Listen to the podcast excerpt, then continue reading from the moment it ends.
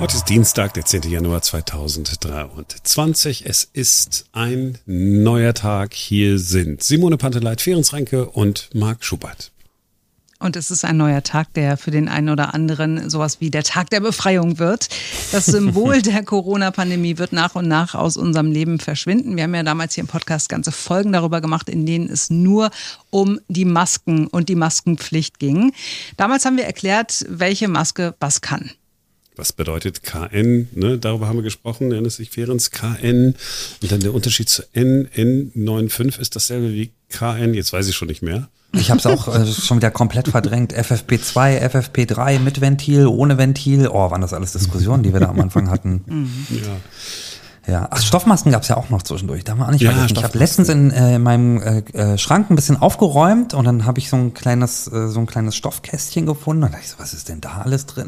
da lagen, glaube ich, 15 Stoffmasken drin. Seit einem Dreivierteljahr, ach, seit über einem Jahr nicht mehr angeguckt.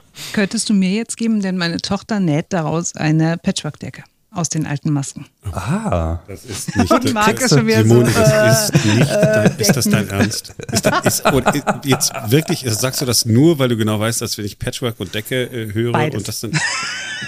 Ich sage es, um dich zu ärgern und weil es auch stimmt, weil wir neulich auch die Masken in der Hand hatten und äh, meine Tochter dann gesagt hat, was macht man denn jetzt damit? Dann habe ich gesagt, weißt du was, da könntest du was draus nähen. So, und jetzt macht sie eine Decke draus. Fresse. Also ich habe noch welche von Adidas. Ja, ich habe aber auch welche von Tao gekauft, weil ich gedacht habe, ah, Tao ist so sustainable. Und ähm, habe ich aber alle schon ähm, weggeworfen. Macht nichts. Ich hatte im Moment gezögert, ob ich daraus irgendwie ein, ein Handtuch machen soll oder einen Vorhang oder so, aber dann habe ich gedacht, komm, schmeißt es lieber weg, ja.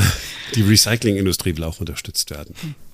Aber erinnert ihr euch noch daran, dass das RKI damals ja gesagt hat, Masken, nee, braucht kein Mensch. RKI-Vizepräsident Lars Schade damals auf der Pressekonferenz. Wir fe- empfehlen ebenfalls nicht die Nutzung von Gesichtsmasken oder Mund-Nasenschutz äh, im allgemeinen, in der allgemeinen Öffentlichkeit und im Alltagsleben.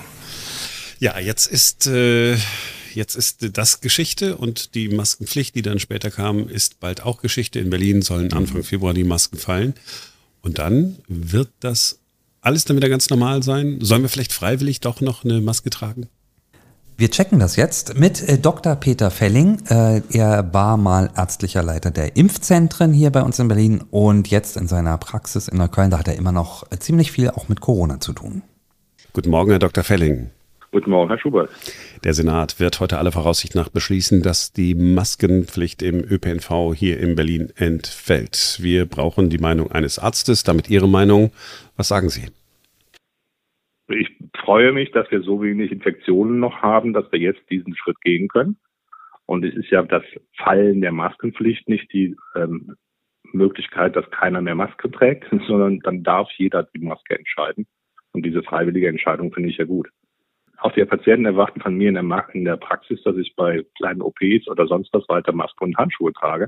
Aber die trage auch nur ich, äh, um halt meine Patienten zu schützen vor irgendwelchen Infektionen bei den Wunden.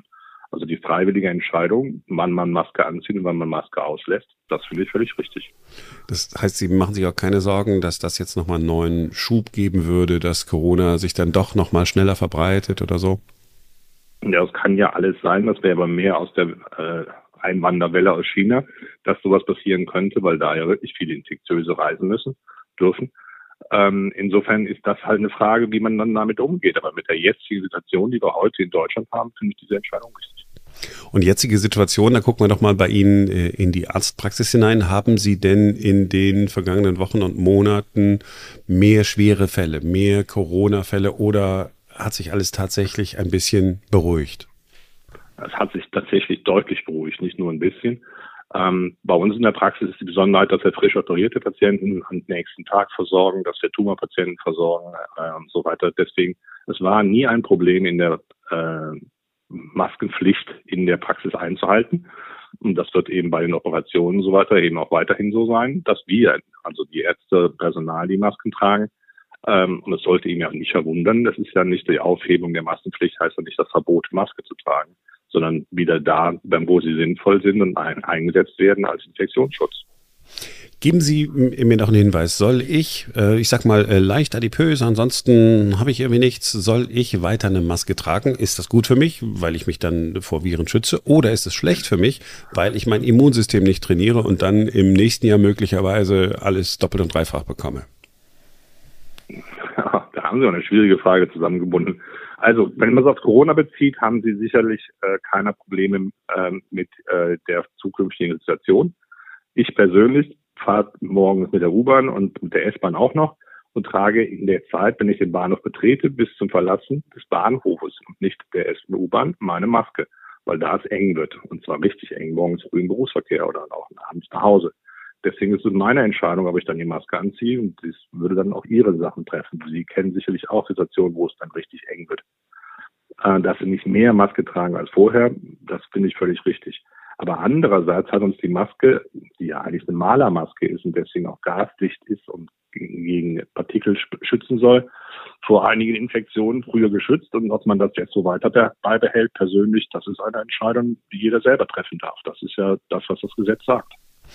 Und ähm, weil, weil es doch dieses Zusammentreffen von RSV, von Grippe, von anderen Erkältungsviren und, äh, und Corona gegeben hat, da haben ja einige gesagt, naja, das liegt daran, dass unser Immunsystem nicht mehr so topfit ist. Das heißt, Sie würden also sagen, wenn es ganz eng wird und ich jetzt nicht in den nächsten Tagen krank werden will, Maske tragen, aber ansonsten einfach entspannt bleiben und das Leben genießen? Kann man so sagen. Ähm, also gerade das Leben genießen, mir fällt ein, dass ich die ersten Masken, die ich getroffen habe, in Paris auf dem Eiffelturm getroffen habe, weil Besucher aus Asien da eine Maske trugen und mit einem Gespräch kam raus, es war wegen des Umweltschutzes, den sie aus Seoul oder aus Japan oder so weiter kennen, um halt äh, sich nicht so viel Husten zu haben. Solche Entscheidungen darf er dann jeder selber treffen und jeder auch woanders, wo er lebt.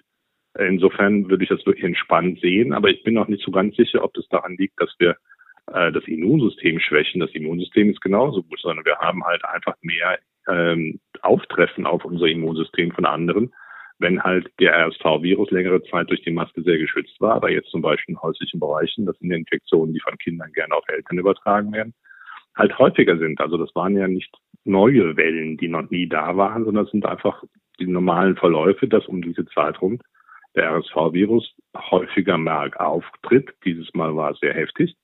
Ähm, aber er war auch früher schon mal sehr heftig und da gab es noch gar keine Masken. Also ich würde es nicht so sehr mit der Corona-Schutzmaßnahme verbinden, sondern mit einer allgemeinen Infektionsschutzmaßnahme und persönlichen Schutzmaßnahme, die man jetzt treffen kann oder eben auch nicht treffen will.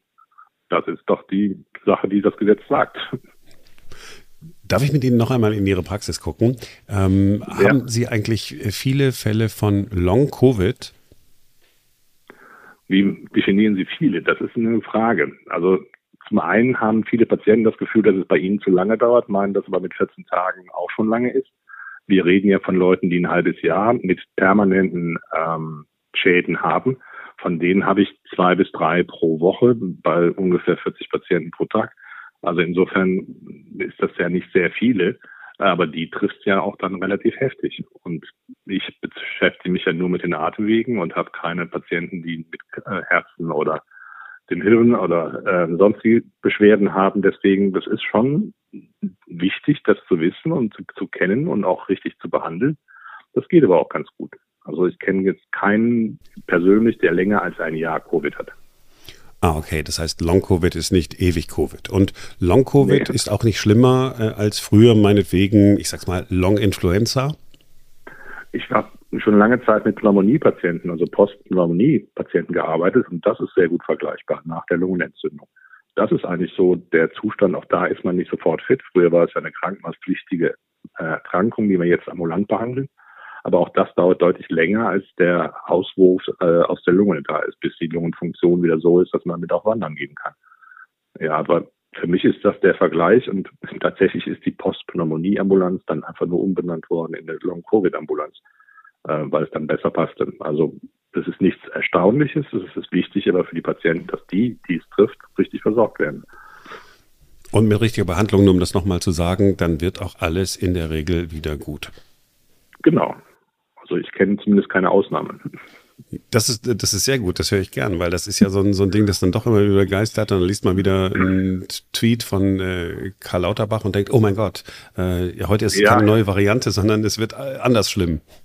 Ja, aber es ist ein Unterschied, dass ich nicht in der Charité, in der Uniklinik arbeite, sondern in einer ganz normalen Praxis. Und ich wüsste ja, wo ich jemanden hinschicken würde, wer das dann hätte. Wir haben ja da die Möglichkeiten.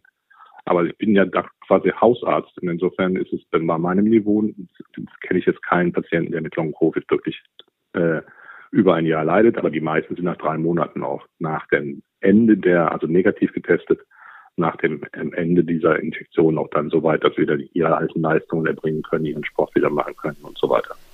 Sehr gut.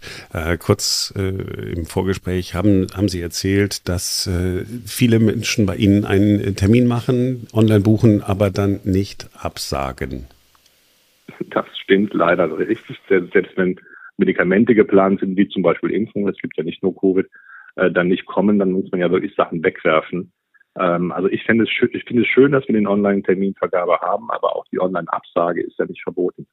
Ja, insofern wäre das halt eine Sache, die ich mir wünsche, um auch bei uns die Patienten besser versorgen zu können, weil die den Termin blockieren, wo keiner kommt, können ja nicht durch jemanden aus, ausgesetzt werden, der im Wartezimmer sitzt ähm, und dann schnell einspringt. Also wir rufen die Patienten ja nicht von der Straße.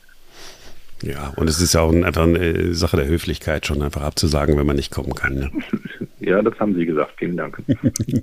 Herr Dr. Felling, haben Sie vielen Dank, dass Sie sich heute früh wieder für uns Zeit genommen haben. Und äh, ja, dann gerne. wünsche ich Ihnen einen tollen Tag. Gleichfalls, Herr Schubert. Bis bald. Dann tschüss. Also dann haben wir doch ein ganz beruhigendes Gespräch geführt. Also wer Maske tragen kann, darf das weiterhin. Wussten wir ja vorher auch schon. Mhm. Ähm, gut zu wissen, dass der Arzt selber äh, zwischendurch die Maske trägt, wenn er irgendwie in der Nähe von vielen Menschen ist. Und ähm, am beruhigendsten fand ich aber ähm, die Nummer mit Long Covid, dass er sagt, mhm. ja komm, manchmal dauert es halt ein bisschen länger, aber so die ganz richtig schlimmen Fälle hat er jetzt dann noch nicht gesehen. Das heißt, vielleicht wird dann auch irgendwann Long Covid ja abgeschafft, so ähnlich wie die Maskenpflicht. Wie werdet ihr das halten? Werdet ihr weiterhin eine Maske tragen in öffentlichen Verkehrsmitteln zum Beispiel?